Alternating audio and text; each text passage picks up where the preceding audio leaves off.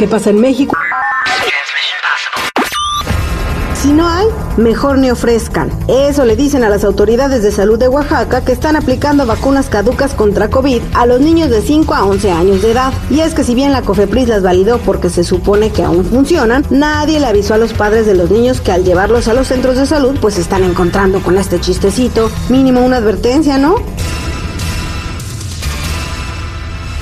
Vaya sorpresa la que se llevaron un par de uniformados al acudir a una tienda de autoservicio por un reporte de robo en la Ciudad de México. Y es que al llegar, el responsable del lugar tenía detenida a la sospechosa. Resulta que al llevarla al Ministerio Público descubrieron que la susodicha ha ingresado en 21 ocasiones al sistema penitenciario por el mismo delito desde 1996. ¿Cómo le hizo para salir? Pregúntenle a la autoridad. Dicen por ahí que nunca es tarde para cumplir sueños o metas y el mejor ejemplo es un abuelito de San Luis Potosí. El señor se ha vuelto viral en redes porque fue captado realizando su examen de admisión a la universidad junto a varios veinteañeros. Ahí está quien dice que la edad es un impedimento para el éxito. ¡Felicidades! Informó Blanca Cepeda. Argüendes, borlotes y chismes calientes del espectáculo solo con La Chismeadera con la Jennifiera. Al aire con el terrible. ¿Cómo les gusta la chismeadera, eh? No nos gusta, nos encanta. Señores, en esta hora tengo boletos para que vayan a ver a Calibre 50 y también a la banda Carnaval. Les voy a decir cómo se los van a ganar más adelante. Jennifiera tiene mucho mitote el día de hoy. Buenos días. Muy buenos días, muchachos. Aquí les traigo lo que más les gusta, el mitotón. Ay, y es que, ay, amá, pues, pues recuerdan que Niurka salió diciendo de que el show del reality de la Casa de los Famosos 2 estaba armado. Bueno, pues será que tenía razón. Revelan quién será el supuesto ganador de la Casa de los Famosos 2. Pues según en el programa de Chisme No Like, dijeron que el posible ganador de la Casa de los Famosos 2 será Laura Bozo.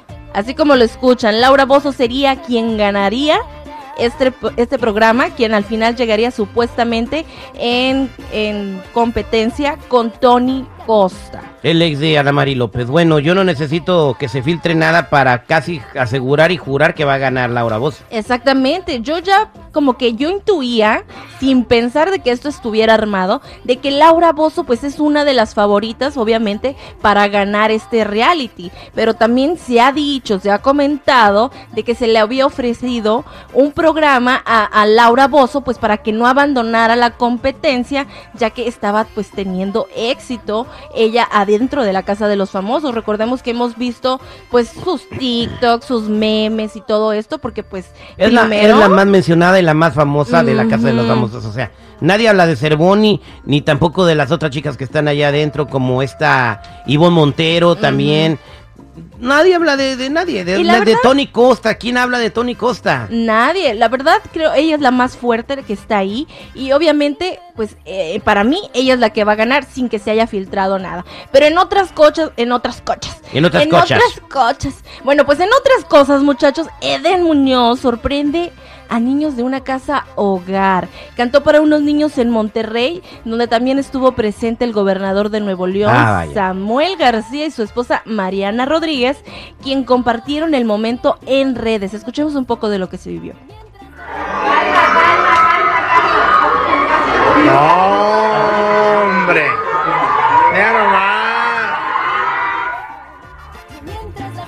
Pues ahí está, este viene esta la- labor altruista de Eden eh, Muñoz y que está teniendo mucho éxito y compartiendo un poco de su tiempo con los niños eh, que son el futuro del- de México, ¿no? Muy bien por Eden y pues muy mal por el gobernador Samuel García de que debe de estar preocupándose por su estado que se está quedando sin agua, ya hasta porra le hicieron, ¿no? Ay, sí, pobrecito. Ahora sí que cuando no le llueve, le llovizna, Pues- pero ni les ha llovido. Ni, le- ni menos lloviznado. Bueno, eh, cantantes colombianos están acusando de mala actitud, como lo dijiste hace un rato, a Cristian Nodal. A ver, ¿qué está haciendo Cristian Nodal?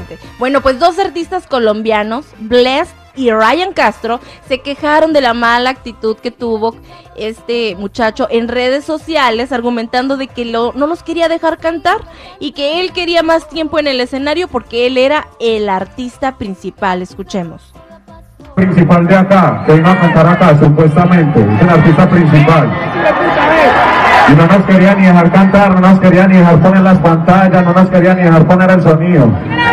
Pero el artista principal acá es el artista de Colombia que soy yo, ¿no? Ah, o sea, que no, no lo dijo en una entrevista en el Instagram, lo dijo en el evento. Ardido, ardido, el vato. Pero bueno, pues a él no lo conozco. ¿Cómo se llama? Bless. Pues apenas ahorita oigo su nombre por primera vez. Pues porque pues, supongo que es un artista local colombiano, muy famoso en su lugar No, de, ya de grabó con. J Balvin. Ah, bueno. Por eso vendió. Por lo que haya sido, pero no es ningún Ah, desconocido. pero no puede decir eso en un escenario este vato. ¿Por qué no?